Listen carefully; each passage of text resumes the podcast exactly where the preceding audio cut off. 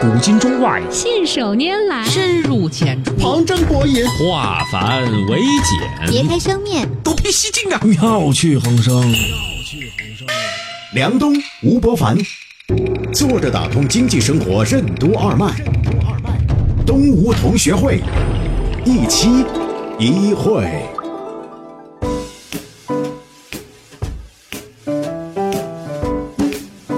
坐着打通经济生活任督二脉，大家好，欢迎收听今天的东吴同学会，我是小梁，对面是老吴，老吴你好，大家好。最近啊，咱们又看了一个老的视频段子哈、就是讲当年刘关张三结义的时候，这个视频呢，其实是九八年的《三国演义》啊，经典的啊，嗯，也不知道哪个聪明的网友把它给截出来了。对，我们先放一放啊，音频啊，关某虽一介武夫，亦颇忠义二字。正所谓择木之亲，得其良木；择主之臣，得与明主。关某平生之愿足矣。从今往后，关某之命既是刘兄之命，关某之躯既为刘兄之躯，但凭驱使，绝无二心。俺也一样。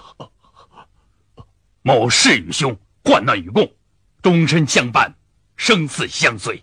俺也一样。有遇此言，天人共怒之。俺也一样。好，接回来了，大家看看，就是今天让我们看完这一段之后，让你重复关羽的话，还未必能重复的哎，也跟张飞一样，就是俺也一样。充其量就是俺也一样，是吧？这个事情呢，让我想起了一个东西，就是现在很多人在表达一件情绪的时候呢，他会转发，甚至两个男女朋友吵架呀，女的呢就找一段讲的特别好的心理学的，你要怎么对我的，然后呢发过去，男的呢又找一篇文章，网上搜完之后再发过去，或者呢女的就找一段歌词发过来，男的再把那歌词或者表情包发过来发过去。这个呢，我们以前讨论过类似的问题，但是呢，它背后其实带来了一个问题。这个问题就是，这个社会变成两种人，一种呢是专门负责生产内容的人了啊，写公众号的，很认真的去做了，还查了很多资料。然后绝大部分百分之九十九的人干了什么事情呢？转发，在转发的过程当中，产生了一种俺也一样，他产生那种错觉，我好像明白了这些，好像我也能这样说，但是说不出来。嗯，语言的匮乏带来了真正意识上的匮乏。为什么说好的文字都是人人意中有、人人语中无的？精妙的语言是怎样把我们被困住的感受释放出来的？现代人为什么会通过思考和表达的外包进行语言和精神上的排浪式消费？欢迎收听动物同学会，本期话题：语言与文明。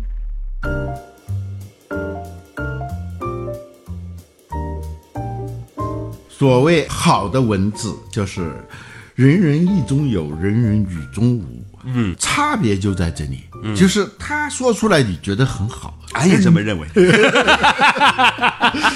但是我让你哪怕是大致跟他一样的说出来，你不会。嗯。啊，但问题按照进化论的观点呢，就是一个物种的性状样态啊，它是跟它的整个环境是密切相关的。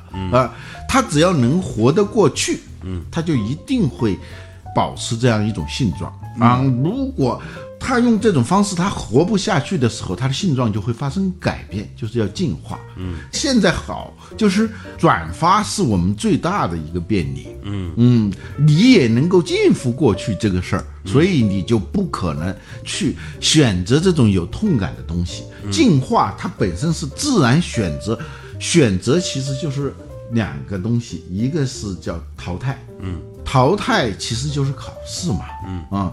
先是考试试试验的试，然后呢还有一个锻炼的炼试炼。嗯，先是试，就是通过测试优胜劣汰。第二就是即使你被选中了，你还是要不断的要接受训练啊，不断的练出来，就更加优化。就是这两个方式，使得你这个性状越来越优异，你就能获得生存优势啊。逐渐的，这个性状就固化了。嗯，所以这个我们今天之所以是这样一个状态，是因为我们的环境已经外包了我们的很多东西。嗯外包了思考，外包了表达，嗯，对，这种外挂的同时，也就是我们被掏空的过程啊。为什么掏空了你还能活着呢？是因为有外挂。这件事情最近的这个一系列像华为这些事情都提醒我们的。以前我们认为我们可以用土豆片换芯片，可以外挂一些东西，然后呢用比较优势做我们最擅长的事情。现在发现啊，有些时候人家断了你之后啊，你还是挺麻烦的。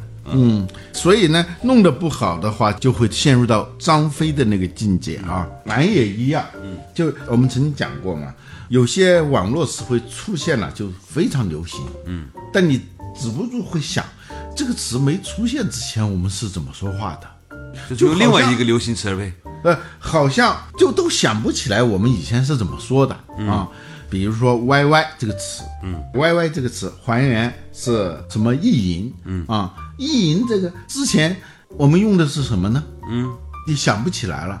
实际上，别说现代，就是古代，古人也大量的表达了类似的跟 “yy” 有关的感受和行为。嗯，但是呢，不过就只用这一个词，那他会用各种的方式、各种的角度、各种的质感。来表达这个意思，这差别有点像二百万像素的照片和四千万像素的照片，它这种准确度和颗粒度是不一样的。嗯，古人在表达同样一个意思的时候，真的是丰富多彩。嗯，呃，他能够把我们感觉里头那种隐藏的那些东西，困在我们感觉里头的一些感受，一下子给释放出来了。嗯嗯，释放出来的时候，你就会觉得特别的妙。嗯，妙就是。难以言传，但是呢又非常真切，那就叫妙嘛。嗯嗯，这个妙呢又是跟细微连在一起，微妙。现在都用点赞这个词来，甚至连点赞都不用了，直接一个图标，一个大拇指来表达妙啊。嗯，其实不如用妙这个字。嗯，对吧？交互设计里面用妙这个字呢，对这篇文章进行点评说好呢，比较妙，就比较精到，而且呢比较神形色俱备。嗯，深具备，嗯，就微妙，还有奥妙，嗯，奥是什么意思？就是藏得很深的那种状态，嗯，又藏得很深，微微的透露出来啊，那才叫奥和妙。所以奥妙、微妙、巧妙，代表了三种妙。对吧？嗯。嗯，比如说 “yy” 这个词啊，嗯，有一个成语，嗯，现在大家不太用了，嗯，叫“出门嬉笑”。嗯，你读古诗文的时候，发现很多人都用过，嗯。啊，李白用过这个典故，嗯，清朝的一些文人也在用“出门嬉笑”这个词儿。西是东西的西，嗯，对，什么意思呢？我们听起来很怪，不知道什么意思啊？就是它完整的是“出门向西而笑”，它是汉朝的一个俚语。啊，叫避雨，卑鄙的鄙，鄙是什么意思呢？鄙的反义词是都啊，都呢是指城市的中心的地方，鄙呢是指城市的边缘的城乡交接的那种地方啊，都是高大上的，鄙呢。杀马特的，是吧？所以卑鄙什么意思呢？卑是指很低的地方啊，鄙呢是很边缘的地方啊。先帝不以臣卑鄙啊，三顾臣于草庐之中啊，不是说我很卑鄙无耻啊，是说我住的那地方很偏僻啊。这个避语啊，就是汉朝的一鄙语，就是普通的不是那么有文化的人说的一句话，但我们今天听起来也好像还是挺有文化的，说。闻长安乐啊，则出门西向而笑，知肉味美，对屠门而大嚼。就听说长安很欢乐，嗯，我就多夜场，嗯，呃，欢场嘛，欢场。对，所以我就出门朝着西边，因为长安是在西边嘛，希望长安。所以呢，我也想体会一下长安的欢乐，我就出门朝西大笑。这叫出门向西而笑。听说肉味很美，我就找一个肉铺，一个屠户，对着那个门大嚼。嗯，这同样说的是意淫啊。嗯，类似的啊，门前一洼水，我做五湖关。嗯，这说起来也是意淫啊。嗯啊，我没有财力，没有机会去。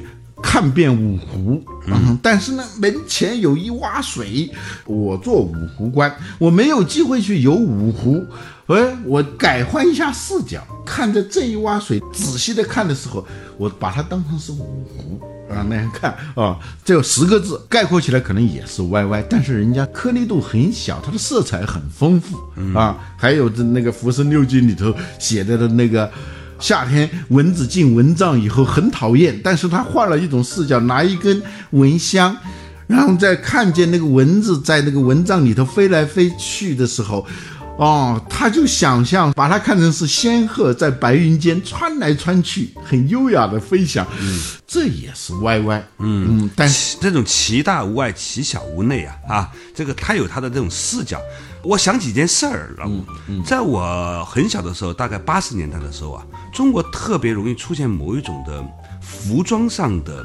一夜之间全部都这样的形式，比如说有一种东西叫蝙蝠衫，你还记得吗？所有女青年一夜之间胖的、瘦的、高的、矮的、老的、嫩的，看男的也穿？啊，真的吗？还有一种呢，叫做健美裤，那个健美裤呢有根松紧带是扣在那个高跟鞋下面的，蹬着的，对吧？那个时候很容易出现某些物质上的一夜之间的流行，这叫排浪式消费。哎，我想讲的是说，在物质匮乏的时候，特别容易出现这样的情况。现在呢？物质上的这种情少了，嗯，语言上和精神上特别容易，一种情绪，一种语言范式，一夜之间全部都这样。对这个现象呢，可以从两边说，嗯，花开两朵，各表一枝。从供给侧来说，嗯，它是供给量很小，对啊，就这一种，所以呀，就满城皆穿蝙蝠衫，满城皆穿健美裤，一夜之间啊，上身蝙蝠衫，下身健美裤。对，另一方面呢是。从需求上来讲呢，人们的审美趣味很单一，对啊，很幼稚啊，颗粒度太粗，所以他就会觉得这就是最美的。嗯，这两个东西弄到一起，就会出现这种很奇怪的排浪式消费的现象。嗯，现在物质上少了，精神上、语言上多了。对，今天我们担心的是撞衫啊，出门生怕是跟别人穿的是一样的。嗯，这说到底呢，是从将就到讲究的一个变化啊。供给侧丰富了，嗯呃，需求侧的趣味也丰富了，是在物质层面上啊啊，语言的层面上也是这样，就是你的词汇整个的储蓄量。很低的时候，嗯，你能用它来表达，总共就是那几个词儿，嗯，什么感受都可以用那几个很少的捉襟见肘的那几个词来表达啊，甚至是根本不用那些具体的词，只需要用几个感叹词，哇，嗯，什么什么什么，这就就那几个六个词就可以基本上是。三个词六个字儿，对，嗯，还是你概括的准确，而且还有两个字是重复的，对吧？稍事休息，马上继续回来。我们从语言的排浪式消费谈到了一个话题，是为什么导致我们现在的这些语言显得连 YY 都变得如此的简单起来？好，稍事休息，马上继续回来。作者打通经济生活任督二脉东吴同学会。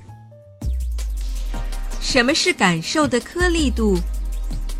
计算机科学之父图灵发明图灵机，跟它觉知的颗粒度有什么关系？为什么说文明的繁荣就是语言的繁荣？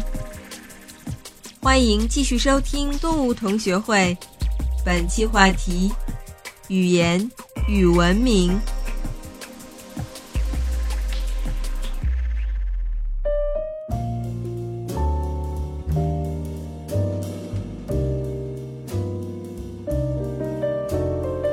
作者打通经济生活任督二脉，大家好，欢迎收听今天的东吴同学会，我是小杨，对面是老吴，老吴你好，大家好。我们今天讨论这个有趣的话题啊，就是以前呢，在物质上呢，很容易出现一夜之间大家都穿一样啊，现在呢很少了，大家都怕撞衫了。但是在语言上呢，却突然发现呢，大家都在撞话，谁都在说我去，是吧？嗯。或者是 N B S B 和 W K 是吧？嗯。就是这六个字，基本上表达了。好的判断、坏的判断和不可说的判断，嗯，三种情形吧。你说不出来情绪呢，就是 work，是吧？对。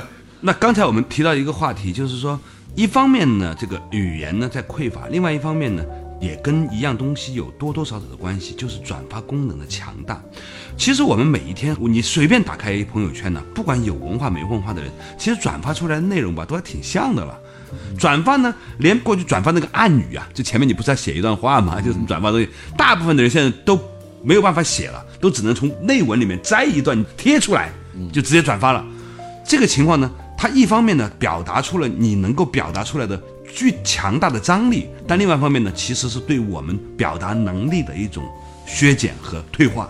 嗯，这是空心化，就是我们的表达的空心化和感受的空心化。嗯啊，就因为语言的边界就是你的世界的边界。嗯，语言的质感。就是你的世界的质感，嗯，呃，在那个三言二拍那个《警世通言》里头，不有一则故事嘛？嗯，王安石三难数学史，就刁难苏东坡嘛，嗯啊，其中有一个故事呢，说的是王安石嘱咐苏东坡，你不是要从长江那边过来啊？嗯，有一个地方的水，嗯啊，据说挺好喝，嗯，泡茶很好，那你呢，经过那地方就给我舀一壶，嗯，带回来。结果呢是苏东坡是搞忘了，突然想起来的时候，这个船呢已经过了那个地方了，嗯，啊，他就，哎，这水能有多少差别？他就舀了一罐，就带回来给王安石。王安石说：“你在糊弄我，嗯，这不是那个地方的水。长江中上下游的水啊，水段不一样。嗯，我想说的是。”就是人的感觉是可以很细很细的，嗯嗯，我们甚至今天自来水跟非自来水都分不出来的这种地步，是因为我们的感觉越来越粗糙了，嗯嗯。古人呢，就是我们读古诗读古文，你首先遇到一个障碍就是字儿不认识，或者这个意思不懂，嗯啊。其实最大的一个障碍是，他们的感觉的颗粒度非常的细，而我们已经。对那种东西没有感受，甚至没有兴趣了。嗯，这是个觉受的问题，就是觉受的差别呀，是需要训练。嗯，前两天我碰到了一个挺有意思的老师，他就讲到了图灵啊。这个老师呢是研究科学史的，就是一个大学者了。他跟我说，他说你知道为什么图灵能够发明图灵机吗？也是后来这个电脑的前身。他说是因为呢，我们普通人做一个决策呢，就马上就决策出来了啊，从来不假思索吧。嗯，但是图灵呢，他的觉知的颗粒度很细，它可以把一个人从接受信息、处理信息呢分成很多个步骤，然后呢把每一个步骤呢拆解成为电脑或者普通的机器能够做的事情。我说你告诉我这个故事想说明什么？他说其实如果一个人他的颗粒度足够细，不管在哪个领域的时候呢，他就可以慢慢慢慢的发现很多事情的真相。嗯嗯，并就是发明也是跟这个有关。嗯，分析，嗯。这个分析的析啊，是指用那个斧头、刀斧啊，把那个木头啊抛开是吧？而且是直的，横的那叫砍，那叫断啊。哈，断。那个析呢，是把它很细的，就把它这样做成牙签啊，这这叫析。分呢，就是把一个整体的东西拆成细小的局部啊，分和析。如果你不对它进行分析的话，它就是这么一个东西。嗯，但你分析以后。它里头的成分你才清楚嘛？就像我们用三棱镜，透明无色的日光，通过三棱镜一折射，你才发现了赤橙黄绿青蓝紫啊。它是用一套工具、一套手段来将一个整体的东西、混沌一片的东西来把它细化，然后你才知道这里头的构成。嗯，这个计算机编过程的人就知道，它就是把一个。自然语言、日常的语言，用一套它特有的这个语汇、一套逻辑，来把你分解出来，嗯，然后重新组装，嗯，就是一句很简单的话，在他那里头，他用那一套方法，就自动的就跟你拆解，然后再重新合成，这样一个过程，你发就是看似简单的东西，其实都是不简单的，嗯。啊，所以人类最重要的一个进化就是语言的进化啊。动物也有语言，但是那种语言你也可以说它不是语言，它都是一些信号。嗯啊，一群鹿在那个地方啊，突然有一头鹿发现了狼来了的时候，嗯，它会发出一个信号，狼来了，这是人的语言，它就是一个信号啊。大家听到这个信号马上就跑啊。这个它的特点是什么呢？迅速啊，简便，嗯，直接，呃，直接。人类呢，最初的语言跟动物也差不多，但是由于在长期的生产和生活当中，它就越来越细化。嗯，就你打猎的时候、采摘的时候，用的语言是非常单一的。嗯啊，就是啊，过来，往前冲啊，退啊，包围等等，基本上它特点，第一，往往是单个的词儿。嗯，它不是一个完整的句子。嗯，第二呢，你要说它是句子的话，它也只是祈使句。嗯啊，走。这也是一个句子啊，只要后面跟个句号。嗯，我们现在网络小说里头经常是这样的哈。但是后来呢，人的合作变得越来越细的时候，人类学家发现，尤其是人类有那个营地篝火以后，人类的语言就发生了一次决定性的跃迁、跳跃式的进化。嗯，就是围着篝火，就是营地里头的夜间点的那个火。嗯，它有几个功能，第一个功能就防野兽。嗯，第二个呢，就是把食物弄熟。烧烤啊，然后其中有一个附带的，但是极其重要的功能，就是八卦。嗯嗯，这好像是附带的，但是八卦造就了人类，就是坐在营地的时候就开始聊天儿啊。打猎用的语言很单调，很简陋，但是你要是跟人讲你是怎么打猎的，嗯，尤其是那些头儿讲怎么布局、怎么指挥、自己怎么厉害，他就需要的就不是用信号能解决的问题了。嗯，渐渐由于有这个挑战。这个语言就从简单的逐渐的变得复杂啊！你不妨你尝试一下，你吹牛讲一个你怎么打猎的故事，所使用的语言和你在打猎时候使用的语言，这个差别不能用巨大来形容，它是质的不一样啊。呃，然后有了这一套语言以后，人类就开始编故事了哦，开始想象天上那颗星星其实是一个神，他在掌管我们的命运，就。你的语言一丰富，你的想象就会丰富啊。过去打猎是随便打，哎，后来发现这个想象一丰富，哦，他会总结啊，今天打到的东西多，昨天打到的东西少，这个规律在哪儿？他就会想，嗯，哎，后来就发现有的人就开始胡思乱想的时候，就哦，原来是因为我们没有受到指点，这个指点怎么办呢？弄一根骨头。嗯，龟壳什么的，在那个篝火上烤一烤啊，看那猎味是什么样子的。哎，这个猎味告诉我们明天该往哪儿走啊。如果是反复的有几次它灵验了，实际上是碰巧了，这个解读呢就被固定下来，这就形成了最早的占卜啊。最早的占卜其实是最早的宗教。原始宗教啊，有了宗教，然后再总结就是哲学了。嗯啊，围着篝火就开始唱歌了，啊，跳舞了，等等，人类的艺术就来了啊，艺术就来了。就是说，这个篝火创造人类啊啊，所以你从刚才我们讲述的这个过程里头，你看到语言对于人类之所以成为人类这个过程当中起到的作用是多么巨大。嗯，以前打猎打得好是牛，后来呢？把自己打猎打得有多好讲出来，是显得牛啊啊！显得牛，慢慢慢慢在这件事情上比例越来越大，显得牛本身就是牛了。嗯，这个会打猎的人，原来呢他只是一个打猎的现场指挥的。嗯，慢慢慢慢的，他这个语言丰富有，他会讲述，他会决策，用各种刚才我说的，用兽骨烤出猎物来，他会决策。这个他会越来越从一个现场经理，嗯，项目经理变成一个部落的首领，嗯，而这个部落的首领呢，他既是管当下的事儿，他还可能管天上的事儿。他会说：“我昨天看了那个星星，嗯，星星说怎么怎么怎么，我们就该怎么怎么。”他的权利就已经是一个媒介了，一个神与人之间的一个媒介，他的权利就更大了啊！人类的文明就这样产生的啊。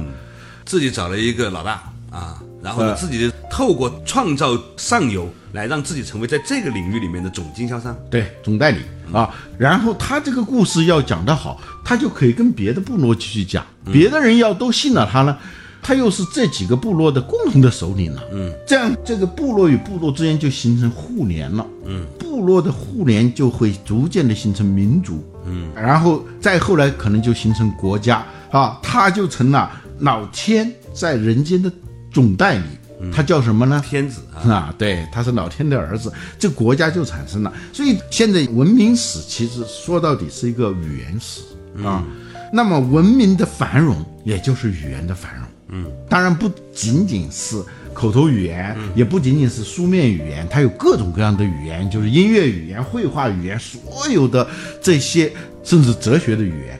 构成了整个的文明。那么，在这个文明当中，语言体系越发达，那你就占有的话语权势就越大。嗯，这就产生了精英和平民的差别。嗯，但同时呢，最厉害的就是精英之所以是精英，并不是自己在那儿自娱自乐，他能够影响平民。比如说莎士比亚，嗯，莎士比亚对于英语世界来说，之所以意义那么重大，一个很重要的原因，他是重新发明了英语。啊、为什么呢？因为他不是在关在书斋里头写书，他是写剧本，写完剧本以后演出，这个演出是所有人都能看的。